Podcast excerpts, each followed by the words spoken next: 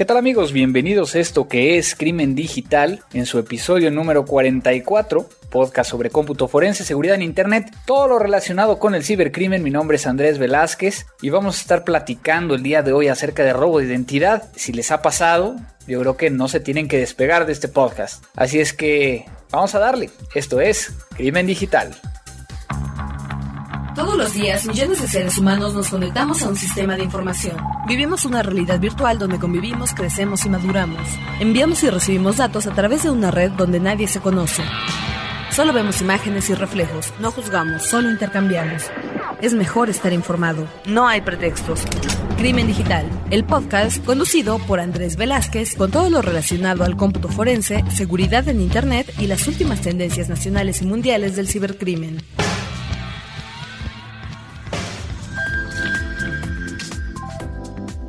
Regresamos con un nuevo podcast ya con suficiente tiempo, ya no, estamos tardando tanto porque he estado grabando ya por adelantado algunos de los invitados y algunas de las cosas que he querido compartir con ustedes.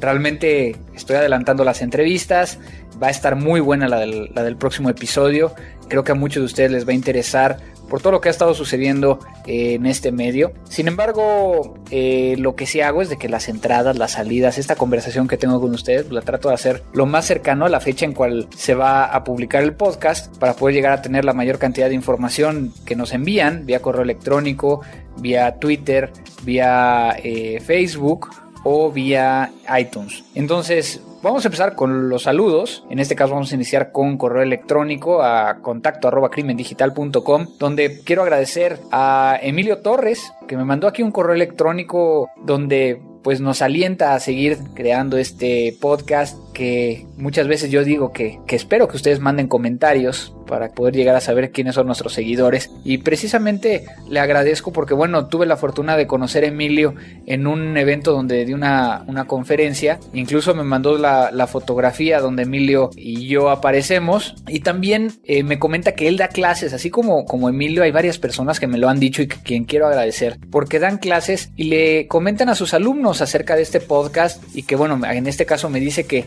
cerca de 120 alumnos me escuchan y escuchan este podcast que espero que, sea muy útil para, todos ellos. Yo aquí lo único, y como bien comenta aquí Emilio en su correo, es de que pues dejen algún post, eh, un comentario, alguna comunicación, lo que sea. Por acá también tengo a Heton que pregunta acerca de cómo flashear los routers, porque yo lo estaba platicando en alguno de otros podcasts. Bueno, si bien esto no tiene nada que ver con delitos informáticos, lo que te recomendaría es de que revisaras primero si tu roteador puede llegar a soportar ser flasheado, ya sea eh, con DDWRT o con Tomato, ahí, ahí, principalmente son las dos más utilizadas y según cada uno de ellos es la forma en cómo, en cómo tienes que hacerlo. Es decir, dependiendo de tu ruteador, son los pasos que tienes que seguir y todo está documentado en las páginas de estos sitios. Y por acá también eh, en el correo electrónico que nada más tuvimos tres comunicaciones durante este, este periodo, a Eduardo Goroso, agradecerle porque me comenta aquí que es un analista de sistemas y vive en Argentina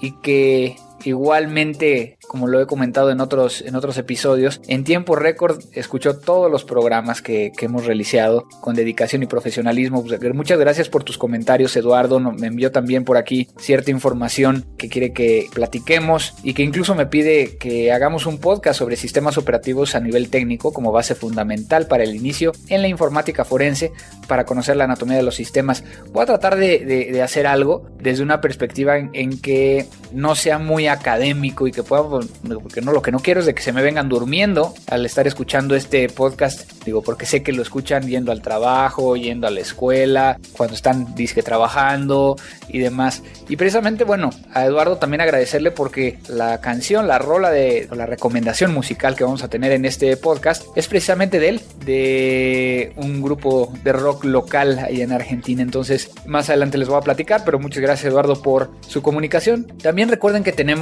la página crimendigital.com donde han colocado ahí posts, por ejemplo, Isaac GL, Eric Fuentes, Johor, Adrián Flores, Guillermo Figueredo, Máximo, Soek, Josué Prieto, Jaime Juárez y Jair, que bueno, hemos estado ahí y he tratado de, algunos de ellos donde considero importante pues responder qué es lo que yo opino acerca de sus, de sus comentarios. También recuerden que pueden llegar a hacer comentarios vía iTunes y me faltaría nada más Twitter en arroba crimen digital, donde bueno, tenemos ahí mucha gente que me, me he dado cuenta que el gran problema de esto es que utilizan unos nicknames que luego es tan difícil para mí decirlos. Por ejemplo, aquí tengo algunos sencillos, algunos sencillos. Tick Security, Aldana Ángel, por acá, bueno, estoy viendo que Prisionero 15, que es nuestro gran amigo Abel Cobos, estaba avisando que ya, ya estaba casi arriba el, podcast anterior. César CBS,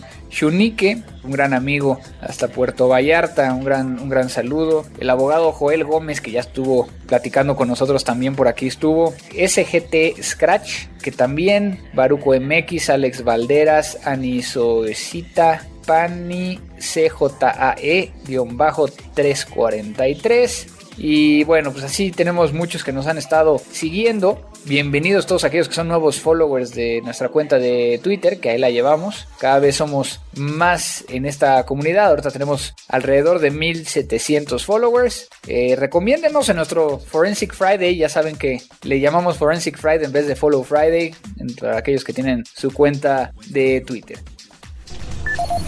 lo nuevo. Bueno, realmente, ¿qué ha pasado alrededor de, del tema de delitos informáticos en estas últimas semanas? Seguimos bastante tranquilos. Principalmente ha, habido temas de que Anonymous ha estado siguiendo atacando en algunos países, como es el caso de Perú. Por ahí hubo algunas capturas que vale la pena el que le demos una repasada a los últimos podcasts en cuestión de, bueno, ¿realmente serán las cabezas o serán personas que simplemente estaban apoyando la causa? de alguna u otra manera. Pero realmente en este episodio yo quiero traerles un especialista, un gran amigo, que sí, repetimos otra vez un argentino, así como en el pasado tuvimos a, Ricardo Sáenz, tuvimos a Gustavo Pressman, por ejemplo, digo, hemos tenido ya bastantes argentinos por acá, pero bueno, uno más, uno más que es muy reconocido y que nos va a estar platicando acerca de robo de identidad. Pues vamos directo a la entrevista.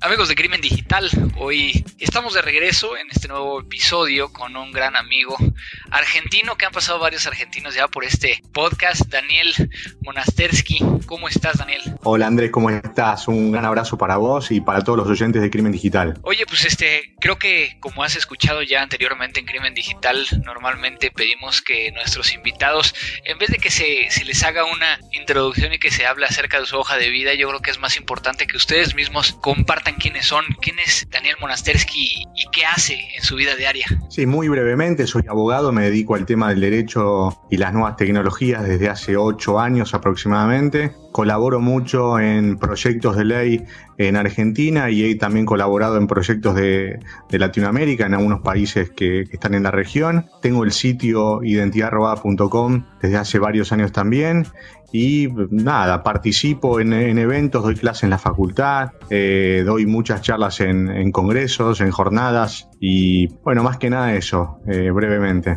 Yo creo que acabas de tocar un tema importante y donde quisiera yo, yo iniciar a platicar contigo y es precisamente este sitio, Identidad Robada. ¿Cómo, cómo nace este sitio y, cómo un abogado empieza a meterle tanto contenido a, este sitio. Digo, aquellos que no lo han visto, los invitamos a que lo, a que lo revisen. Sí, bueno, Identidad Robada nació porque había muchas personas que estaban sufriendo esta modalidad delictiva y me llegaban, llegaban a mi estudio y realmente no veía una solución posible porque más allá de que el robo de identidad eh, suceda desde hace muchos años a nivel físico con los documentos, en Internet era lo muy novedoso y desde el crecimiento en el uso de, de las nuevas tecnologías ha aumentado la cantidad de casos y víctimas de, este delito. Entonces, lo que yo traté de hacer es, en un lugar, en un sitio web, tratar de confluir a un montón de personas que hayan sido víctimas de esta modalidad y a partir de ahí hacer fuerza para generar proyectos de leyes, para poder ayudarlos para poder tener trascendencia e impacto en los medios para que los legisladores le den importancia a este tema y que vean que era algo muy importante y que se debía tipificar. Bueno, a partir de ahí creció con secciones de noticias. Tuvimos una revista durante un año también que se vendía eh, en la vía pública con sitios eh, en internet también en Chile, que lo manejaba un amigo, Andrés Pumarino, eh, después programa de radio, y va, de, ahí surgieron un montón de, cosas que, que, han ayudado también a que la gente tenga un lugar donde pueda encontrar información, ayuda, consejos y maneras de cuidarse para minimizar los riesgos de robo de identidad. Y, bueno, yo creo que mucha gente ha escuchado este término robo de identidad, pero realmente desde un punto de vista, si tuviéramos ahorita que, tipificar el delito, y digo, sé que en, en, algunos países de América Latina ya lo está, ¿cómo podemos llegar por un lado explicarlo de una forma sencilla y por otro lado tipificarlo? Bueno, para que la gente entienda, el robo de identidad puede ser físico, que es el que hablamos, es el de antigua data, el que tiene que ver con la documentación, y el robo de identidad digital, que es el que está creciendo día a día y es el delito de mayor crecimiento en el mundo por decimosegundo año consecutivo. Específicamente vamos a hablar de robo de identidad digital, que es el que eh, tiene más relación con lo que hacemos nosotros. Es cuando una persona se hace pasar por nosotros o usurpa o la crea al efecto para poder cometer un daño o un delito a través de, esta identidad que no le pertenece. Eso puede ser con consecuencias económicas o después que a través de esa identidad que, que han usurpado o creado al efecto provoquen o generen o cometan algún delito, ¿no? ya sea una amenaza, una extorsión, una calumnia, una injuria, todo esto que, vemos permanentemente. Pero entonces, hay también muchas veces de que, de que la gente piensa de un robo de identidad digital, digo, y me ha tocado a mí escuchar mil y un cosas que, proponen como un robo de identidad digital, que no es un robo de identidad digital. Que no es. Lo que pasa, ya lo habíamos hablado en otra oportunidad, la gente tiene que tener en claro que a través de, una identidad robada, usurpada o creada al efecto se pueden cometer muchos delitos, estos que, hablamos anteriormente, que no es un robo de identidad.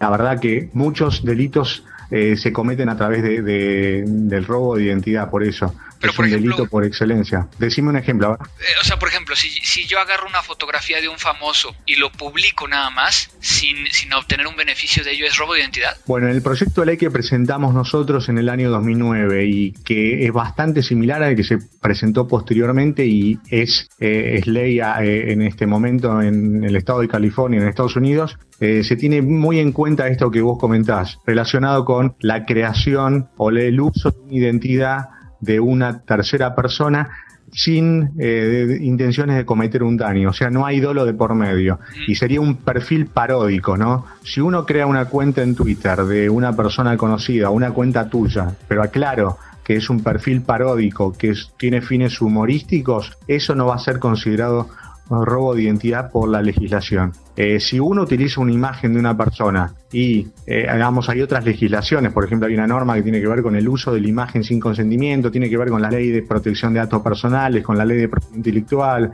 no tiene que ver con no, no sería técnicamente un robo de identidad. Ok, ok, pero entonces digo, sí hay ciertos elementos que hay que cumplir y también cabe mencionar decirlo como lo hemos platicado en otros podcasts, en otros episodios, el gran problema es de que no hay la misma legislación en todos los países. Es un problema muy grave, que es, es muy complicado, por eso la idea es que todos los países puedan adherir al convenio de cibercriminalidad de, Budapest del Consejo de Europa para de alguna manera tener una norma superior y supranacional que pueda de alguna manera homogeneizar las legislaciones y los delitos que tienen que ver con Internet, ¿no? Es bastante complicado, pero en un momento vamos a llegar a esto. Tiene que ver también con la extraterritorialidad que existe en el delito informático, que a veces se puede cometer desde, digamos, el objetivo puede estar en Argentina, pero se ha cometido desde Ucrania, desde Rusia. Entonces es importante esto, los tratados de extradición y que también sea delito en ambos países, ¿no? ¿Qué hay que hacer cuando alguien te roba tu identidad o, hace mal uso de esa información? La mayoría de los robos de identidad en Internet suceden en las redes sociales, en Facebook, en Twitter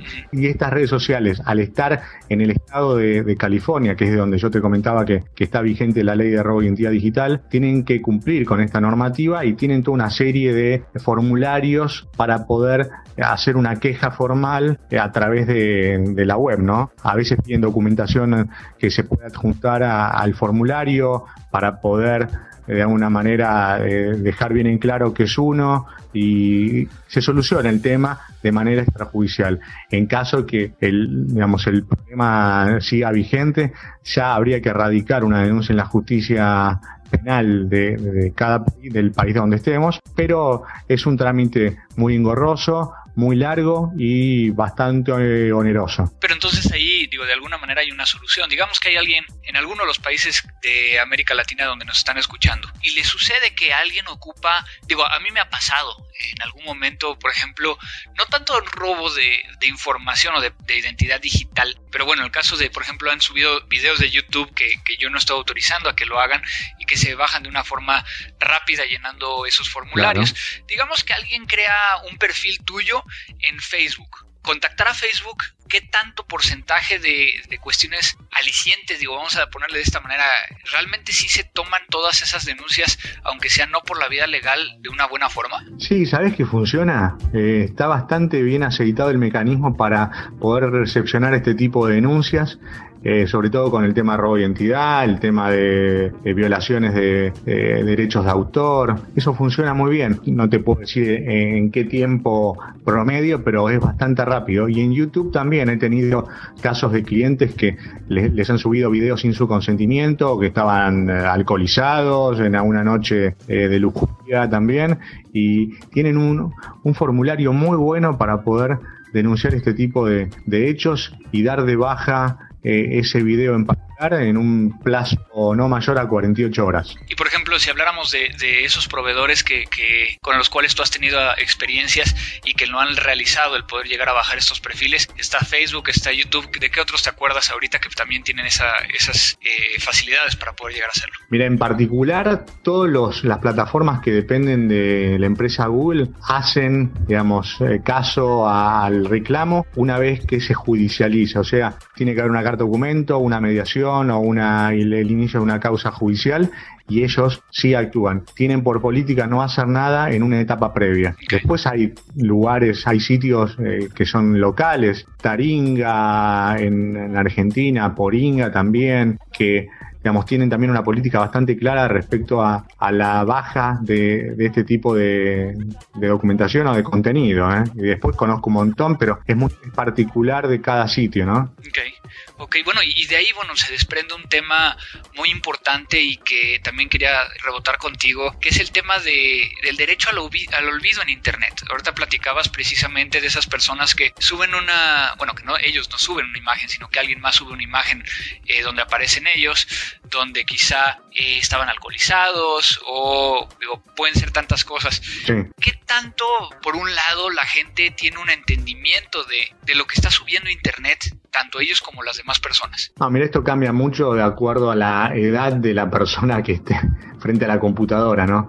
Los adolescentes no tienen eh, una expectativa de privacidad, eso es lo que yo veo, lo que ve la gente que, que trabaja conmigo, mis socios, eh, lo veo en las charlas que doy para los chicos, para profesores, para docentes, para padres, y no veo que tengan problema los chicos en particular de compartir datos personales, fotos, videos. Lo que hay que decirle, porque lo solamente ellos toman recaudos cuando pueden eh, verse en el futuro, ¿no? Cuando ver un ejemplo concreto de qué puede pasar con su información o cómo pueden ver los demás esa información. Vamos a ver el ejemplo de, este video que estaba alcoholizado y está, eh, eh, quizá que en la actualidad el chico, el adolescente no quiere dar de baja ese video porque le parece gracioso, pero en algún momento, quizá de acá 3, 4, 5 años, cuando tenga que ingresar al mercado laboral, es muy importante que ese video no esté online, porque cuando se ponga el nombre el apellido y tengamos en cuenta que nuestro currículum no es más el papel impreso que dejamos en las compañías de recursos humanos, sino que es lo que dice Internet, lo que dice Google, entonces es importante que nuestra identidad digital se vaya creando eh, a medida de, que nuestros años van pasando, pero con ciertas pautas que definan lo que somos realmente, ¿no? Lo que queremos que los demás vean de nosotros. Ese video de acá cuatro años, la persona esta lo va a querer dar de baja. Bueno, ahí es donde podría actuar este derecho al olvido que eh, se ha presentado una propuesta en Europa hace un mes aproximadamente. Obviamente tiene que haber unanimidad en el voto de, los países que son miembros de, la comunidad europea para poder eh, internalizar ese derecho. Pero bueno, básicamente es que Internet se olvide de cierta información pasado X cantidad de tiempo. Y por ejemplo, ahorita, ahorita qué pasa con esos perfiles de las personas que mueren en un accidente o que mueren por causas naturales, ¿no? Pues el perfil sigue estando ahí.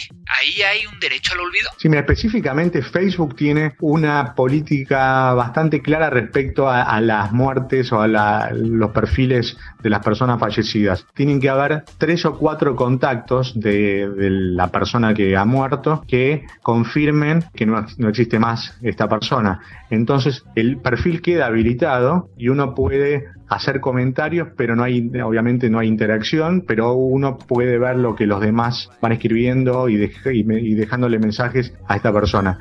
Después, ya eh, siendo un poco, aislando un poco más fino, nosotros tenemos en Argentina una ley de protección de datos personales y todo lo relacionado con los webmail y las cuentas en, en, de los perfiles sociales, en Facebook, en Twitter, entrarían dentro del patrimonio de la persona. O sea que los herederos estarían en su derecho de poder eh, hacer uso de esas cuentas y dejarlas vigentes o darlas de baja o acceder. Eso es más hablando desde el punto de vista legal, ¿no? Bueno, eso es algo, algo particular de Argentina y que bueno, ahí cómo, cómo puedes llegar a heredar una cuenta de Hotmail que ni siquiera técnicamente es tuya. Claro, bueno, se tiene que probar. Es un tema probatorio, pero uno puede dejar en claro con documentos que, que es heredero, que es familiar de esta persona y ahí de esa manera acceder a la cuenta, ¿no? Sí, pero entonces tendríamos que modificar nuestros testamentos donde digan, bueno, y le dejo esta cuenta de correo electrónica Andrés Velázquez arroba lo que sea a, quien yo quiera, ¿no?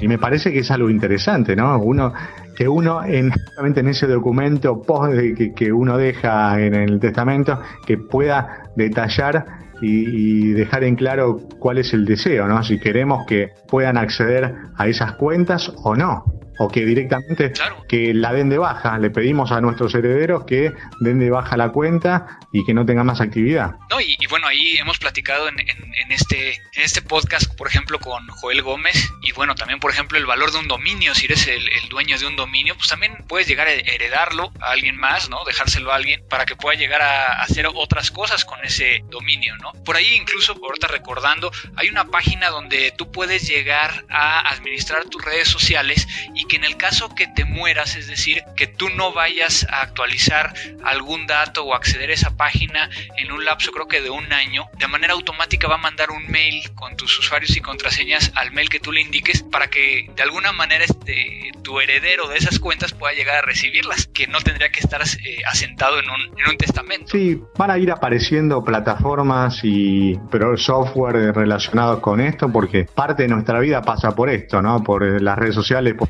por los webmail, y hay información que vamos a querer que se sepa, que trascienda y otra que no. Eh, es algo que, es natural y, si proyectamos de acá a un par de años, seguramente va a ser algo normal. Ahora, ¿qué, ¿qué, podemos llegar a estar esperando para los próximos años en este, en este respecto del robo de identidad digital? Digo, hemos visto que ha estado creciendo, como tú bien apuntabas, que la situación no es fácil, no teniendo legislación homologada en todos los países. Por otro lado, también tenemos que hay un claro, un claro dominio de que todos estos sitios de redes sociales, de servicios, muchas veces tienen su casa matriz en, en los Estados Unidos. ¿Qué podemos llegar a estar viendo en los próximos años? Mira, yo hace un par de años que vengo diciendo que para mí, no soy un gurú de internet ni nada parecido, pero para mí en el futuro, no muy lejano, van a haber dos identidades. Recién hablamos de los adolescentes y que ellos tienen poca expectativa de privacidad, ¿no? Entonces ponen un montón de información. Y en algún momento, cuando tengan que ingresar al mercado laboral, a la universidad o a, algún, a lo que sea, que no tenga que ver con su vida anterior,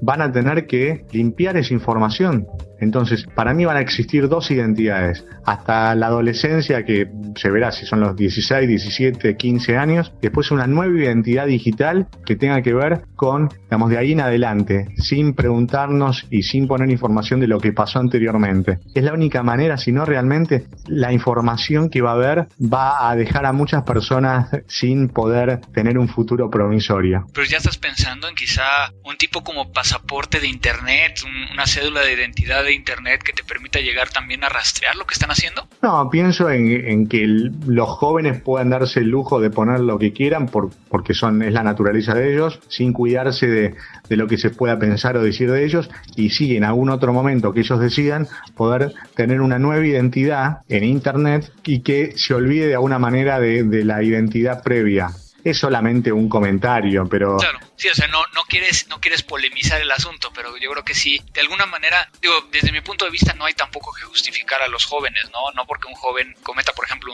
un, un tema de sexting o de ciberbullying, pues debería estar impune por el hecho de ser joven, ¿no?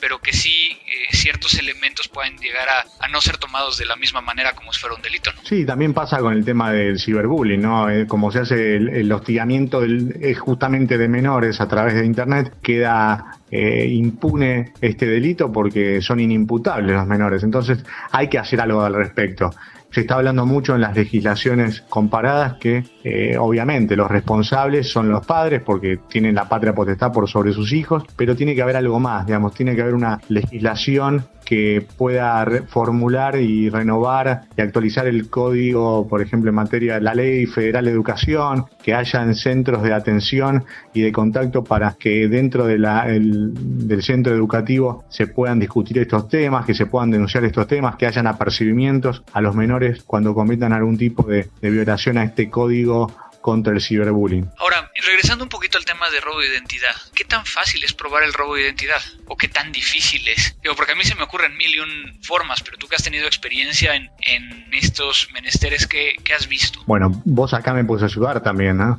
Eh, no el tema de robo de identidad, bueno, se puede probar, la, te cuento, la mayoría de las veces cuando hay un robo de identidad, sin hablar de casos de famosos, ¿no? Porque son diferentes. Porque ahí, ahí se empieza, digo, el hecho de que sea un famoso, ya se empieza a, poner un tema en los medios y cierta presión social. Sí, pero aparte es más difícil porque pueden tener muchas personas que quieran tomar esa identidad. Y, entonces es más difícil hacer un seguimiento. Pero las personas normales, comunes como nosotros, eh, en caso de tener un problema, generalmente y estadísticamente uno sospecha de como mucho tres personas. Puede ser un, un ex compañero eh, del trabajo, un, un compañero actual del trabajo, puede ser una ex pareja, eh, una ex pareja de nuestra pareja, de nuestra novia.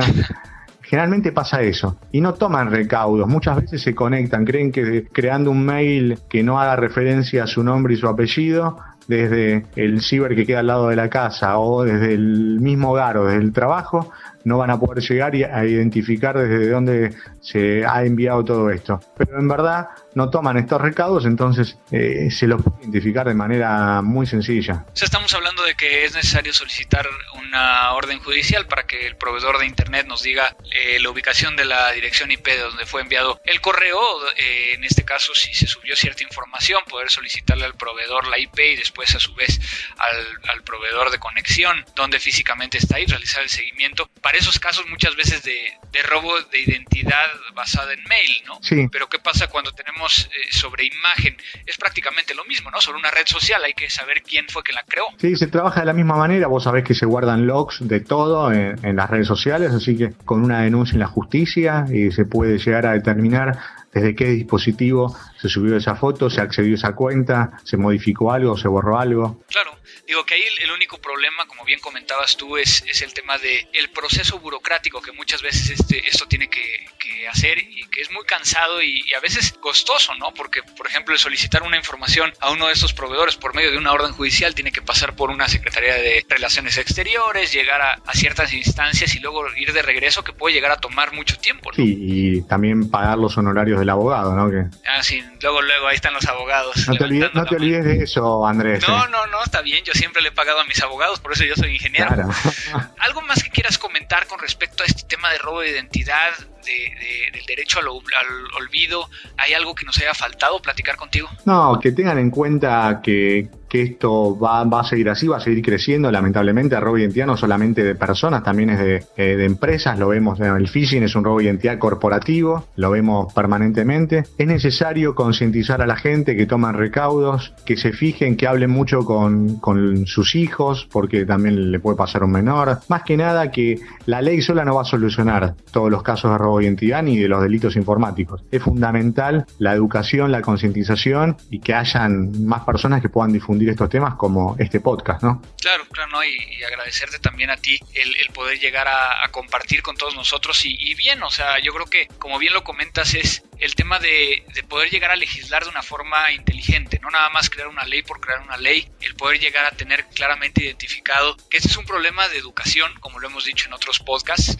de poder llegar a, entre todos pasar la voz, ver lo que está sucediendo. Y yo creo que vamos a estar viendo muchos cambios, ¿no? De aquí en adelante en estos temas de robo de identidad. Me acabas de, abrir los ojos y yo espero que también a, muchas de las personas que nos están escuchando con este tema de robo de identidad eh, corporativo, porque al final de cuentas el phishing bien comentas, sí lo es. Y muchas veces queremos tratar de definir phishing como una serie de, cuestiones técnicas cuando realmente podríamos llegar a definirlo de una manera mucho más sencilla. Viste, para algo sirvo. ¿eh? No, no, al contrario, Dani, sabes que, que se te aprecia y que, que, bueno, te agradezco mucho que, hayas tenido el tiempo de poder llegar a, tomar esta llamada. Ah, es un, gran gusto poder, poder compartir este espacio con vos, ¿eh? de verdad. Y, bueno, también lo que quiero es, por favor, haz aquí los spots publicitarios que no te vamos a cobrar dónde te puede llegar a contactar la gente, que platiques un poco también de lo del programa de radio que tienes allá en Argentina. Sí, la manera más sencilla de comunicarse conmigo es en Twitter, es arroba identidad robada, el sitio es identidadrobada.com y bueno, como decías vos, el programa de radio se llama Área Protegida,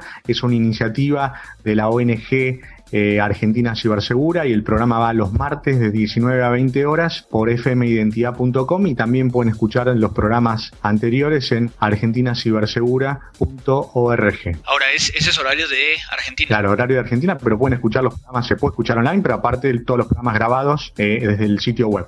Me parece perfecto. Pues eh, Daniel, ¿algo más que quieras agregar antes de despedirnos? Agradecerte a vos por esta posibilidad, la verdad sabes que te aprecio mucho, espero que nos crucemos en algún país este año. Así te doy un gran abrazo. Igualmente, Daniel, muchísimas gracias por tu tiempo y un saludo hasta Argentina. Un abrazo. Recomendaciones. En la recomendación del día de hoy tenemos una aplicación que es de software libre que es conocida como Bulk Extractor. Bulk Extractor como tal es un programa hecho en C ⁇ que escanea la imagen de un disco, un archivo, un directorio eh, con archivos y va a extraer cierta información no basado en el sistema de archivos o en la estructura de los sistemas de archivos. De tal manera que entonces podemos llegar a hacer, por ejemplo, búsquedas o un histograma con lo que encontró para poder llegar a, ver esta información. Entonces, de alguna manera, muchas veces lo que se busca en una investigación a lo mejor es poder llegar a encontrar ciertos elementos o ciertos términos que en otros casos, por ejemplo, buscaríamos a lo mejor, y voy a poner muchos casos, digamos que tenemos un fraude donde está involucrado el robo de cédulas de identidad, que en el caso de México sería nuestras IFES. En muchos de los países de América Latina la cédula de identidad tiene un, formato, un patrón, es decir, que puede llegar a iniciar con ciertos números, según el, el departamento o estado donde se encuentra, pero bueno, vamos a a, poner algo todavía más sencillo. Un número de teléfono. O más, más sencillo aún, ahorita que, estoy pensando, una dirección IP. Una dirección IP, a final de cuentas, lo que tenemos es, son cuatro octetos, una IP versión 4, donde estamos buscando una serie de números, punto, números, punto, números, punto, número, y donde esos números pueden ser desde el 0 hasta los 255, ¿no? Entonces, se pueden llegar a generar expresiones regulares, así es como se le conoce, para poder llegar a recuperar las ubicaciones donde se encuentran estos. El bulk extractor ahora, va, ahora crea en una nueva versión un directorio de salida que tiene la siguiente información. Por ejemplo, tiene números de tarjetas de crédito, la información del track 2 de las tarjetas de crédito que muchas veces se encuentra para temas de, fraudes bancarios, dominios, correos electrónicos, macadres, exifs, por ejemplo, IPs, también podría llegar a encontrar headers de correo electrónico, información de flujo de TCP, teléfonos de, Estados Unidos o internacionales, URLs, búsquedas de URLs en Google, Bing, Yahoo y otros, algunos servicios de URL, algunas palabras que nosotros hayamos eh, seleccionado o incluso todas las palabras para generar un, un diccionario. Entonces, por ejemplo, si necesitamos generar un diccionario para romper una contraseña, pues este podría llegar a ser una excelente forma de poder llegar a, extraerlo. Es algo que obviamente lo he platicado ahorita, es, software libre, funciona bastante bien, lo hemos utilizado nosotros en algunos casos en particular y pues les diría que, que empiecen a revisarlo, es una forma de poder llegar a, iniciar, entiendan un poquito qué es lo que hace y pues lo pueden llegar a descargar de afflive.org, diagonal software, diagonal bulk, guion bajo, extractor. De todas maneras vamos a poner esta liga directamente en la página de Crimen Digital o lo pueden llegar a ver en los comentarios en, si lo descargan vía iTunes. Crimen Digital.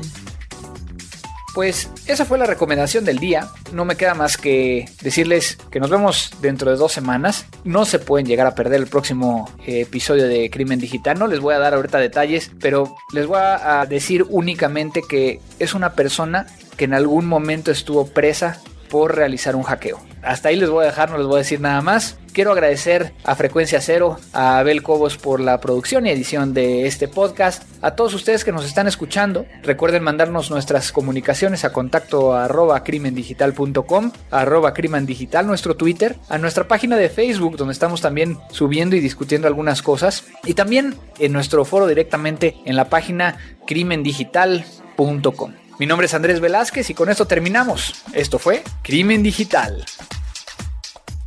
Crimen Digital, el podcast conducido por Andrés Velázquez con todo lo relacionado al cómputo forense, seguridad en Internet y las últimas tendencias nacionales y mundiales del cibercrimen. Frecuencia Cero, Digital Media Network, www.frecuenciacero.mx, pioneros del podcast en México.